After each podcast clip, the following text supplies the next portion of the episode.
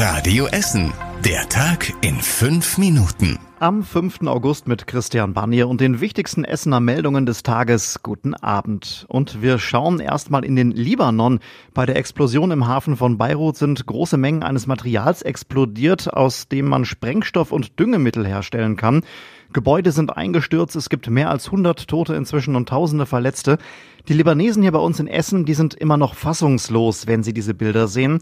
Der Essener Poetry Slammer Mustafa Siala hat engen Kontakt zu seinen Verwandten im Libanon. Wir haben ihn heute Nachmittag erreicht. Ich stehe selbst noch unter Schock, muss ich ganz ehrlich sagen. Und ja, das sind halt Bilder, die verarbeitet man nicht so leicht. Ne? Das, sieht schon sehr nach Krieg aus. Mein Cousin beispielsweise hat leichte Verletzungen davon getragen, weil er Splitter abbekommen hat, als er auf Motorrad unterwegs war.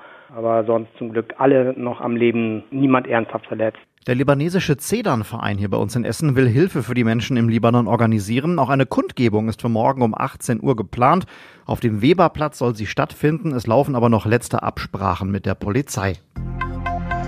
Knapp 150 Ärzte bei uns in Essen machen kostenlose Corona-Tests für Urlauber. Die Stadt hat eine Liste herausgegeben, von einem Nierenarzt in Altenessen bis zu einer Ärztin in Stadtwald.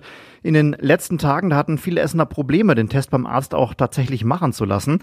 Ralf Köhn ist selber Arzt in Freisenbruch und Kreisleiter der Kassenärztlichen Vereinigung hier bei uns in der Stadt. Und er hat in den Radio Essen Nachrichten sich und seine Kollegen verteidigt. Wir werden das versuchen zu schaffen, aber ich bitte um Verständnis, dass das eben schon eine recht große, etwas unerwartete Belastung ist, auf die wir uns nicht über Wochen vorbereiten konnten. Den Link zur Liste mit den Ärzten bekommt ihr auf radioessen.de. Die Kandidaten für die Kommunalwahl bei uns in Essen stehen jetzt endgültig fest. Der Wahlausschuss hat sich alle Bewerber angesehen und entsprechend ausgesiebt oder zugestimmt. Oberbürgermeister wollen neben Thomas Kufen acht weitere Kandidaten werden. Als größte Herausforderer gelten Oliver Kern von der SPD und Merdat Mostofi-Sade von den Grünen. 13 Parteien wollen außerdem in den Stadtrat einziehen. Jetzt gibt es erstmal noch eine Einspruchsfrist von drei Tagen. Danach gehen die Wahlzettel dann in den Druck und Mitte des Monats die ersten Wahlbenachrichtigungen in die Post. Die Wahl ist am 13. September. Ab Ende August sollen konkrete Ideen zu den Krankenhäusern im Norden unserer Stadt entwickelt werden. Die vier Essener Krankenhausverbünde, die Stadt und die Ärzte, die wollen sich dann zu Workshops zusammensetzen. Schon vorher sagen sie aber, Alten Essen kommt eine besondere Bedeutung zu. Dort denkt die Stadt über ein medizinisches Zentrum nach. Sie will deswegen auch als erstes gefragt werden, wenn es um den Verkauf der Grundstücke geht. Die Contilia-Gruppe will die Krankenhäuser in Alten Essen und Stoppenberg bis Ende des Jahres zumachen. Die FOM-Hochschule im Ostviertel ist für zehn weitere Jahre staatlich anerkannt worden. Das ist für die private Schule extrem wichtig, weil die Abschlüsse damit gleichwertig mit denen von staatlichen Hochschulen bleiben. Die FOM bietet Studiengänge an, die neben dem Beruf absolviert werden können. Sie hat 55.000 Studierende in mehr als 30 Städten in Deutschland und Österreich. Der Hauptsitz ist aber hier bei uns in Essen an der Herkulesstraße. Die Baustelle auf der Holsterhauser Straße bleibt deutlich länger bestehen als geplant. Die Stadtwerke haben dort ein kaputtes Wasserrohr repariert. Sie haben sich jetzt aber dann doch dazu entschieden, das Rohr auf einer Länge von knapp 10 Metern komplett auszutauschen.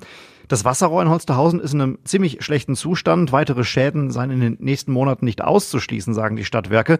Es sei deswegen schneller und vor allen Dingen günstiger, das Rohr jetzt direkt auszutauschen, um später auch weitere Baustellen zu vermeiden.